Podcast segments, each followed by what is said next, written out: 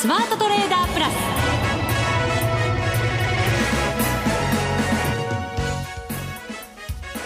全国のリスナーの皆さんこんにちは。内田まさです。ここからの時間はザ・スマートトレーダープラスをお送りしていきます。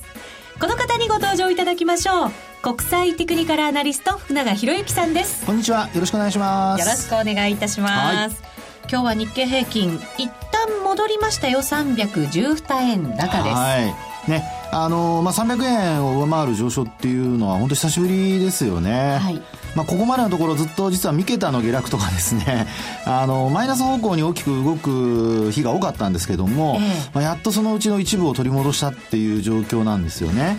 うん、でまああただそこでですね本当にまあこの下げ止まりがあ反発につながるのかどうかっていうところが、やっぱり皆さん一番気になるところだと思いますので、うんうん、まあ私的にはまだちょっとクエスチョンマークがついてるんですけどね。先週ねなんかの、期待がありますっていう話を福永さんからい。ただいたんですけど最後は、はい、でもやっぱり心配っていうところで話が終わってしまって。ねもう本当にもう弱気の虫が出てしまいましたけど。まあでもそこの弱気のところが、はい、まあ正直な言葉だったんじゃないかなと受け止めましたけれども。そうですね、えー、まああの今年株で言いますとねあの年初からのお、まあ、勝敗3日間の勝敗でねあの上昇下落のそのまあ、えー、3日間で2勝あごめんなさい1勝2敗なんですよね、うん、2日間要するに8回とそれから翌営業日下落して、はい、3日目に2円高、うん、こうなるとですね一応なんかいろいろアノマリがあって勝率が49%ぐらいだそうです。49%年間でプラスになる勝率ですね。へえ半分ちょっと切るぐらい。なんか微妙ですけど。ですね。でも昨年がそうだったんですよ。へえあ、はい、そうなんですか。そうなんですで7%ぐらいの上昇だったですよね、えー、はい、であのただこれ3連敗してたとしたら勝率って要するに年間で陽性になる確率が二十数パーセントだったんですそんなに減っちゃうんですね。そうなんですね。いいんですか、2円高とかでも、まあ、勝ったは勝ったでいいんですか？あの、そうなんですね。一応ね、日経平均株価だけで取ってますから、あとはちょっと無視しましょう。トピックスはマイナスだとか言っちゃいけませんよね。そうなんですよね。トピックスは3連敗、えー、まあ実は5連敗したんですけどね、今日で昨日まで6連敗かな。ということなので、ちょっとまあトピックスは分が悪いんですけども、まあ、今日両方指数反発してますので、はい、反発があの日経金は続伸ですかね。はい、ということなので、えー、まあそこで、えー、しっかりとですね、えー、下落があの、まあ、下げ止まって、えー、もう一回こう上昇に転じられるのかどうか、うん、そのあたりちょっとテクニカル的には25日線っていうのはちょっと重しになりそうですし、あとはやっぱりオプション S q 値の値ですよね。うん、えー、1万7341円だったと思うんですけども。当日 S q の日にちょっとだけタッチして、はい、その後はもう全然幻って言ってもいいぐらいな感じですよね、はい、一瞬でしたよね、えー、ですので、まあ、株に関してはやっぱりそういったところが一つはあの上抜けるかどうかっていうところはね。で特に明日は週末ですから、うん、あの明日の時点で大きく上抜けてくれれば、はい、まあ、それこそね来週へのこう反発期待というのはつながるところなんですけど、うん、ただ来週は来週で為替の面から見ますと ECB の理事会があり、うん、そしてさらにその週末にはギリシャの総選挙がありと。はい。ね、そうなんですよ。週明けると FMC もあるでしょ？そうなんですよね。FMC もありますからね、えー、ですから流れとしてはですねちょっとあの、まあ、戻したとしても、まあ、為替面で見ると、えーまあ、少し、えー、こう材料的には、うん、あの上下にこうまたまたボラティリティが上がりそうなね、まあ、特にあの昨日のそのアメリカの小売売上高これが予想に届かなかったためにですね、はい、ドル円で見ますと116円本当切るか切らないかってところまで行きましたからね。来ました。まあ今日はね、はい、一旦戻してますけど、ね、この先の動きも気になるところですよね。そうですよね。という意味で言うとやっぱりあの為替の戻りがね株には、えー、あの不可欠だということになるかと思いますので、うん。そのあたりはちょっと後ほどね詳しくお話したいと思いますね。そうですね、はい、今日はなので FX も株のお話も盛りだくさんでいきますよ、ですね。そうなんですはい。FX では、はい、FX 友の会の奈々子さんに緊急で電話をつなぎましていいですね。今のトレードどんなふうにやってらっしゃるのか、ね、そうなんですよ、はい、やっぱりトレーダーの皆さんから一番近いところで、うんやってらっしゃる方々にお話この番組では伺っていきたいと思ってますので、その代表である奈々子さんにお話を伺っていこうと思います。そうなんです。はい、そして番組の後半は株一色です。株一色。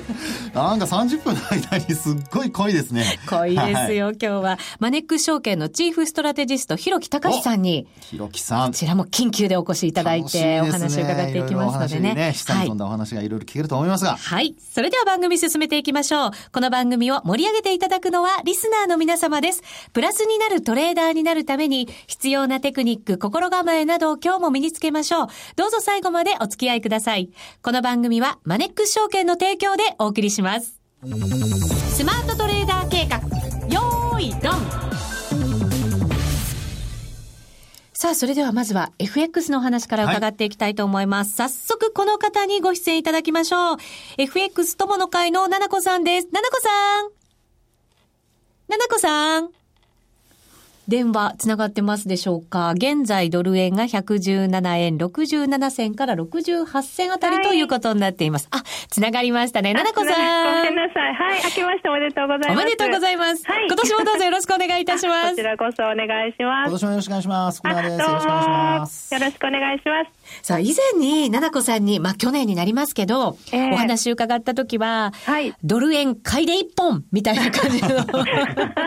お話でしたよね。みたいな。え ー感じでしたね。まさにそんな展開が年末に向けて続いたわけでしたけれども、はい。今はどうですか？あもう、あのー、ダメですね、ドル円はあのほとんど、あのやってませんというよりかは、もうほとんど逆に売ってる方が多いです、今年になってから。ええ難しくなりました。難しくなりましたね。はい、上にも下にもまあ戻すにしても、ボラティリティが結構ありますよね。そうですよね。昨日なんかでももう瞬間にこう116円の本当にそこまでいっちゃいましたし、はい、あのあのあそこで変えた人ってなかなかいないと思うんですけどね、ここがレンジって決めてた、うん、あの幅が118円がレンジの下って言ってる人が多かったんで、ええ、いやいや、この118円切ったらちょっとやばいんじゃないっていう話はしてたんですけど、あれあれよあれよっていう間に2円下がっちゃいましたからね。うん。その118円、今日は試すような動きにはなってますけれど、ね、戻りが鈍い感じが私はするんですが。えーあのやっぱり原油価格がなんかこうあのちょっと48点48ドルぐらいですか、はい、で少し戻したので、それがきっかけで、まあ、あの楽観視されているようなところもあるんですけど、うん、やっぱりまだまだあの原油価格もそうですし、うん、全体的にこう相場がやっぱり崩れてきたって言ったら変な言い方なんですけど、はい、まあ、とにかくあの去年のようなドル円一本上司で上がるようなトレンドっていうのはちょっともう今年初めからしばらくはもみ合うと思うんで、もうな終わりかなと思ってますね。しばらくは、じゃあ動きはもしかしたら激しいかもしれませんが、えー、もみ合いという状況を想定されてるんですね。今のところはそうですね。うん、レンジで、まあ、大きく言えば115円、うん120円ですか、はいうん、大きく言えばですね。大きく言えば、はい。誰でも言えますけどね。いえいえいえいえ。うん、はい。そういうレンジなんですね。そうですね。もうなかなかストレスがある、ね、かかる相場ですよね。そうなんです。だからこう、心がけているのは、まあ、ドル円に関してだったら、まあ、中途半端なところで買ったり売ったりしないで、あの、もう、下を待って買うんであればずっとぐっと下まで引きつけて買うとか、うん、あとはもう上まで引きつけて売るとか あの120円で売るんだとかそれぐらいの気持ちでいる方がいいかもしれないですよね。うん。確かに今の相場って先ほど出た原油だけではなくていろんなものを見ないと、ね、FX の取引がしづらいですね。はい。なんかもう何屋さんかわからないような感じで 原油見るしあの銅の価格とかもね、うん、あのニュース見たりとかか、ね、もういろんなところ見てますね。確かに金利なんかも見なきゃいけませんしね。そうですね。ちょっとね、あの、あんまりよろしくない感じなんで、こちらの方も。はい。ななこさんは、えっ、ー、と、今年の大きいテーマ、まあ、今のテーマ、はい、どのあたりをしっかり見ていこうというふうに思われてますか？そうですね。今、あの、ここ半年ぐらいは、まあ、アベノミクス多分あの去年ですね、選挙も終わって、でまあ今年まあ昨日ですね、安倍さんがえーまあ、予算編成ですね、うん、あの閣議決定して大体こう一つの大きなイベントが終わったような感じじゃないですか、はい、でじゃあ何か新しいものが出るのかなって言ったら意外と今のところはちょっともうニュースがないし、うん、まさか黒田さんがまたさらなる緩和するとか そんなバズーカ3発目撃つなんて思えないですし、でそうなるとやっぱりあのこれからじわじわがあの、まあ、効果が出てくるのかなとは思うんですけど、うん、あのやっぱりゆっくりだと思うんですね、経済の方もね。はい、ですので、あのまあ、いろんな数字が出てくると思うんですけど、うん、ちょっと中だるみするんじゃないかなと思ってるんで、ドル円に関してほとんど捨てずに、今はちょっとユーロの方に注目してまして、まあ、やっぱり、はい、あのユーロが弱いっていうことで、ユーロ売りを中心に、まあ、今は考えてます。そっちの方がいいかな。なるほど、はい、動きが出てるものの方が、今はトレードしやすい環境なんですね。はい、ユーロはどのあたりで攻めましょうか、はい、うん、あのイベント、大きなイベントが22日にありますよね。あの ECB が緩和するかもしれないって言ってまして、はい、まあ、あのそれに向けて結構あの皆さん思惑のトレードされてると思うんですけど、うん、あのできればもうちょっと戻っていただいたところを売りたいなと思ってるんで、はい、あのなんかちっちゃな窓あるじゃないですか、うん、1.200のレジスタンス。そこまで戻ってってくれたらいいなとか思うんですけど、ええ、まあ、1.9ぐらいまで戻ったところは売りたいなっていうふうに思ってるのとあとはあのー、できればユーロドルに関しては長期で、あのー、長く持ちたいポジションをそろそろ作っていこうかなって思ってます。はい。はい。長期で持つ。長期、なるべく長期で。うん、ゆっくりじゃあそれは仕込んでいく感じですね。そうですね。うん、でもまあ1.2に乗ることもあるのかもしれないんで、あまりこう、一気にあのポジションを持ってしまわないで、様子見ながらなんですが、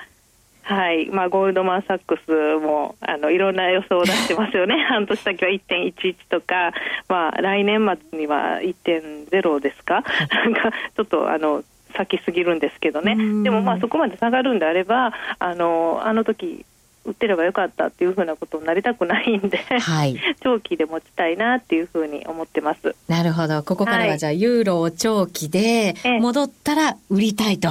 そうですね。戻り待ちをずっとスタンスでこう狙っていくということですね。わ、はい、かりました。ななこさん、ありがとうございました。ありがとうございます。今年もどうぞよろしくお願いいたします。お願いします。ありがとうございます。ありがとうございます。はい。さあ、ななこさんにお話を伺いましたけど、はい、ドル円はちょっと中だるみに入ってしまうので、まあ、去年みたいなまるっきり動かないような、あんな相場になってしまうのかどうかはわかりませんけど、はい、しばらくは手を出さず、はい、ユーロの戻り売りでとおっしゃってました。うそうですね。うんあの確かにユーロはね、あのまあ、先ほどもお話出ましたように、イベントを控えてますからね。で、なおかつ、その後アメリカのイベントも FOMC も控えてるということになると、まあ、結構今週から2週間、うん、あの、まあ来週から2週間という形ですかね、あの、まあ値動き激しくなる可能性ありますよね。はい、ただこれ、ポジションを逆に持つと、ボラティリティが大きくなってですね、で、なおかつ、えー、まあ、ポジションのその、まあ、レバレッジですよね。えー、これの効かせ方次第では、まあ、一気にまたロスカットっていうこともなりかねないので、えー、まあ、そういう意味では、やはりあの、まあ、エントリーのタイミングをやっぱりしっかり考える必要があるのかなっていうところでしょうね。ユーロドルもここまで結構スピード感を持って下げてきましたよね。はい、そうですね。なので、はい、ここからぐっとさらに下げていくというより、やっぱりなんとなくこうポジションも、なんとなくこう調整しながら、また次なる下げを狙っていくっていうことになるのかもしれませんけれども。そうですね。えー、まあ、あの、ユーロドルに関しては本当にもう数年来のこう安値を切るような、まあ、そんな流れになっているのと、えー、それからやはりそのギリシャの問題がどうしてもこのユーロ離脱っていうところをですね、あるいは EU のからの離脱だとか、まあ、そういうようなことがやっぱくすぶっているためにですね、なかなか買いづらいっていうところがありますよね。うん、ですから、あの、イベントをその通過した後に、こう反応どちらに出るかっていうところによってはですね、ひょっとすると、その戻りの部分が、窓埋めだけじゃなくて、特にユーロドルで見ると、窓埋めだけじゃなくて、うん、一旦、その、まあ、あ冷やしのトレンドで見ると25日だとか、75日ぐらいまで一回戻してしまう可能性もありますからね。うんなので、あの、そういうところでは、そのさっきの戻り売りっていう、その考え方として、えー、まあ、戻ったところ売るっていうのは、私も賛成なんですけど、ただ戻りの水準ですよね。はい。それをあまり早まって、えー、早く、うこう、行動を起こしすぎてしまうと、早すぎると、ちょっとね、あの、持ち上げられてしまう可能性もありますから、うんあの、みんな、やっぱり、あの、やっぱり、相場っていうのはバランスなので、みんながやっぱショートって思い始めると、それこそ、あの、買い戻しの動きっていうのは本当に強い動きに、あの、逆に変わってしまう可能性がありますからね。ですから皆さんは、あの、ご自身のポジションをやっぱりなるべく、まあ、慣れてない人はね、少なめにして、で、えー、そういった動きに、まあ、乗っかるのであれば、まあ、トレンドに逆らわないようにすることと、それからトレンドに逆らってしまった場合、これはもう、あの、あっさり、えー、諦めて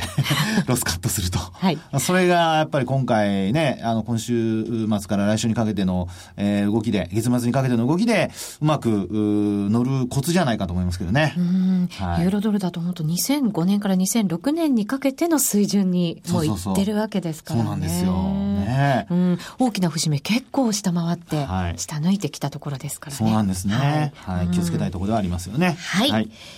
以上、スマートトレーダー計画、用意ドンでした。これまで、こんな FX はなかった。ついに、マネックス証券から革新的な FX 取引プラットフォーム、トレーダブルがリリースされました。トレーダブルは、デンマーク初の全く新しい FX。使いやすい操作性はもちろんのこと、豊富に用意されているアプリをトレーダブルにダウンロードすることで、お客様の思い通りのツールやサービスを使用できます。世界中の開発者が提供するアプリを使って、自由自在にお客様の取引スタイルを実現。最低取引単位は1000通貨単位だから、少額でもお取引が可能です。リスクが心配な初心者の方でも始めやすい。また、米ドル円やユーロ円などの主要通貨から、高金利通貨の5ドル円や南アフリカランドまで、豊富な13種類の通貨ペアを取り扱っています。今なら1月31日までトレーダブル新規講座開設キャンペーンを実施中。講座開設のお申し込みはパソコンやスマートフォンからマネックス証券で検索。まずはトレーダブルの使い勝手を堪能してみてください。今すぐお申し込みを。トレーダブルのお取引に際しては、証券総合取引口座とトレーダブル口座の開設が必要です。FX 取引では元本損失、元本超過損が生じる恐れがあります。お取引の前には、当社ウェブサイトに記載の契約締結前交付書面などを必ずお読みください。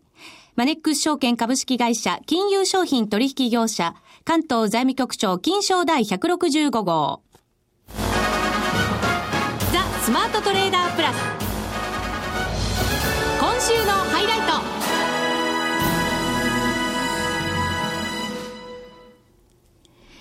さあ、ここからはザ・スマートトレーダープラス今週のハイライトです。ご紹介しましょう。マネックス証券からこの方がスタジオに来てくださいました。チーフストラテジストの広木隆さんです。よろしくお願いします。よろしくお願いします。よろしくお願いしますこんにちは。実は今日ツイッターでひろきさんがゲストですよって私つぶやいたらですね、はい30分じゃ短いよっていう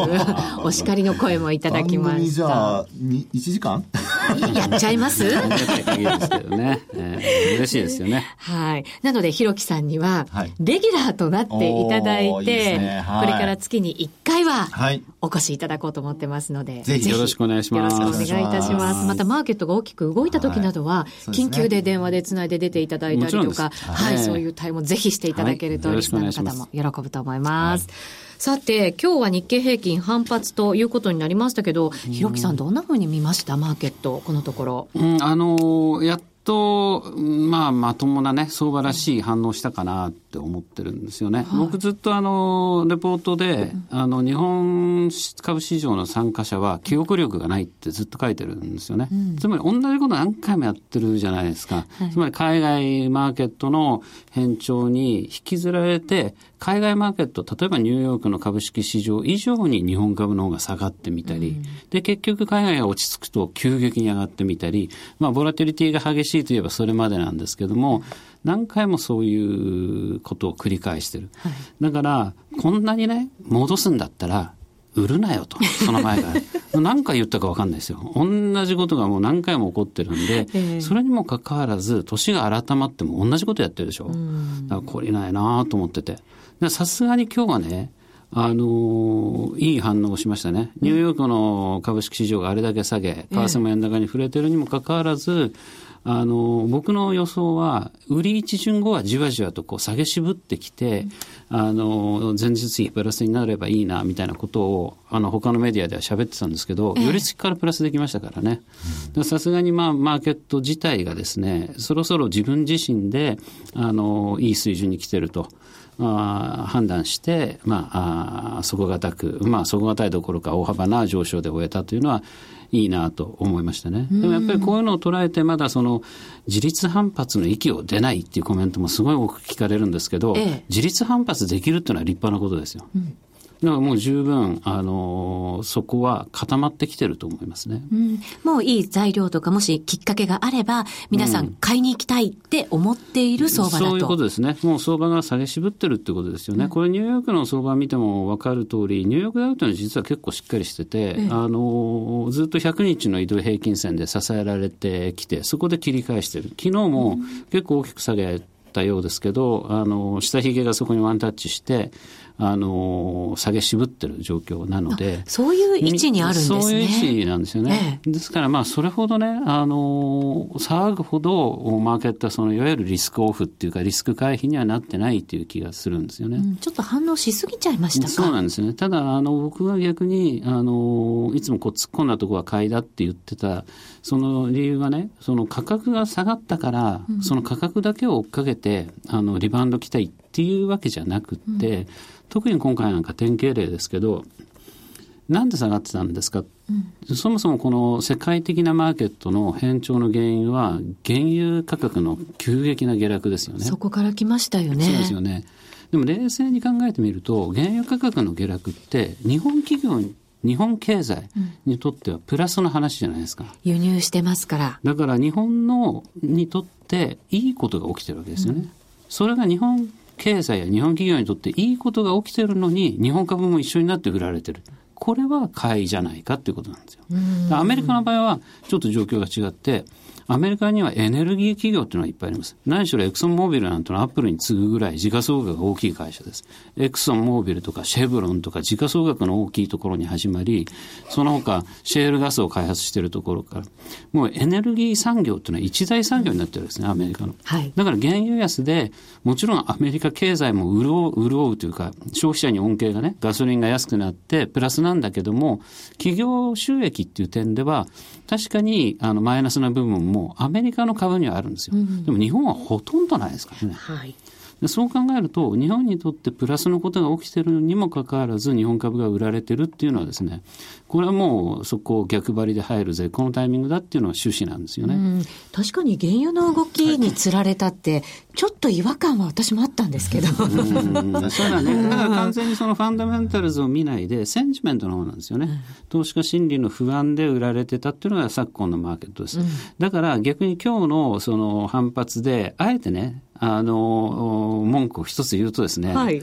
アメリカ株は確かに下げたんですよ。でも原油価格が大幅に反発したんですよ。うん、これを交換した部分もあるんですね。はい。48ドルに戻ってましたね。僕が今言ったことと逆じゃないかと。つまり原油の価格が上がって、日本企業、日本経済にとっては良くないことなのに、株価も、まあしょうがないと。だからまあ原油価格の下落が、まあ今回の世界的なリスクオフのね、はい、あのー、原因であれば、まあまずはこれが落ち着かないことにどうしようもないんだから、まあそれはしょうがないかなと思いますね。すね。だからまあ原油価格もそろそろ僕はいいところに来てると思うんですよ。判断材料が2つあって、はい、その原油みたいなものっていうのは、あのいわゆるフェアバリューというか理論価格ってなかなかなくって、はい、よくあの生産コストとか言うんですけど、ええ、ものによって全然違いますからね、うん、シェールガスの生産コストも違えば、あの中東の方の原油の生産コストも全然違うんで。国によってまた場所によって全然違うんですよね。うん、全然違うんで、一言であの原油価格の適正値っていうのはなかなかわかんないんですよ。ええ、ただ、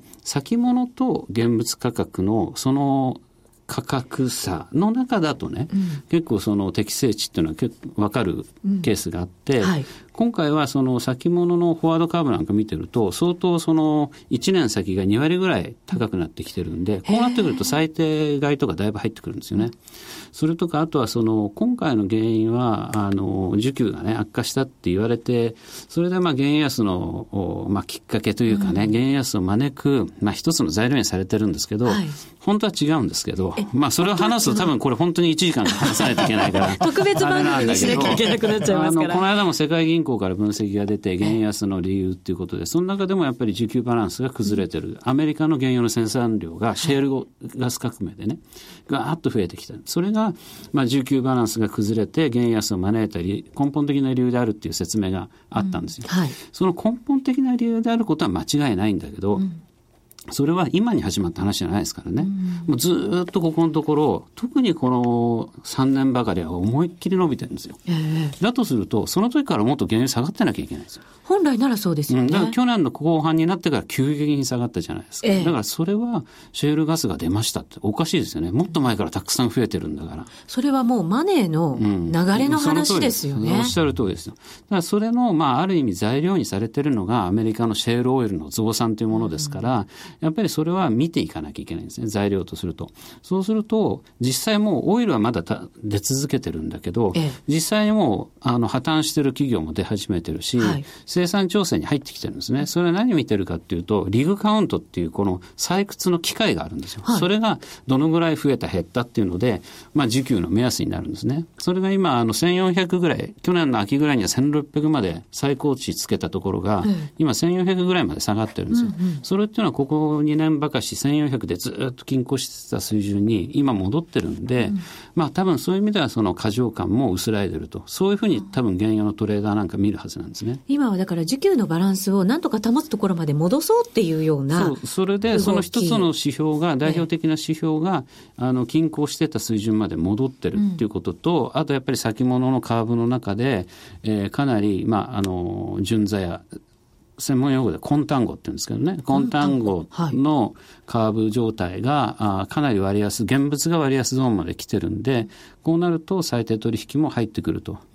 いう、うん、この2つからですね、僕はそろそろ原油下げ止まるだろうなと思ってるんですよね。事の発端が原油価格の下落でしたから、まあ、そこが落ち着いてくれれば、なんとか全体相場、うん、その他のマーケットなんかも落ち着いてきてくれるんじゃないかという。そうですね、まずそこが一つありますね。うん、まあ、あとはやっぱりその原油安、日本にとってね、もちろんいいことで、はい、特に一番いいのは先ほど内田さんおっしゃったように、日本エネルギー輸入してますからね。はい、ただね、これは日本経済にとっていいことですけど、まあ、この番組のリスナーの多くは為替にすごくこう興味のある方だと思うんですが、それはドル円にとって、円にとってはですね、ちょっとまあ、円高材料になりますよね。うん、実際問題、経常収支5か月連続黒字になってきてます。はい、これ原油価格で貿易赤字が縮小してるっていう、そういうフロー面でどっちかっていうと、円高の要因になってるっていうのはありますよね。うん原油価格が、まあ、落ち着くってことは、ドル円の動きも、まあ、落ち着いてくれるっていうところの期待感を持てるわけですよね。まあ、落ち着くというかね、だから逆に、円安じゃなくなっちゃうってね、えー、円安がもうその進行しない、はいえー、まあ、ドル、ドル円で言えば、ドルの頭がちょっと重くなる材料にはなる。うんここまでのぐいぐいっときたそのトレンドはなかなか続けづらい、うん、だから僕ね、ちょっとまあ、あのー、これからね、月1回お邪魔しようと思ってるんで、はい、一気に話しちゃうとなんだけれども、今年の一つのテーマは、やっぱり日本株と株、あの、為替のデカップリングだと思うんですよね。あのー、僕ね、今年はあんまり今までのような、あのドル高円安進まないと思うんですよね。なるほど。うん、今日は小出しにしていただいて、また来月、その理由はどうしてかっていうのはまた来月、はい、そうですね。楽しみにしております。はい。明日はマネックス証券のネットセミナーでひろきさんが登場します。講座をお持ちの方はぜひホームページでご確認いただきたいと思います。ひろきさんありがとうございました。さああっという間にお別れの時間が近づいてきました。ここまでのお相手は福永博之と内田まさでお送りしました。それでは皆さんまた来週。この番組はマネックス証券の提供でお送りしました。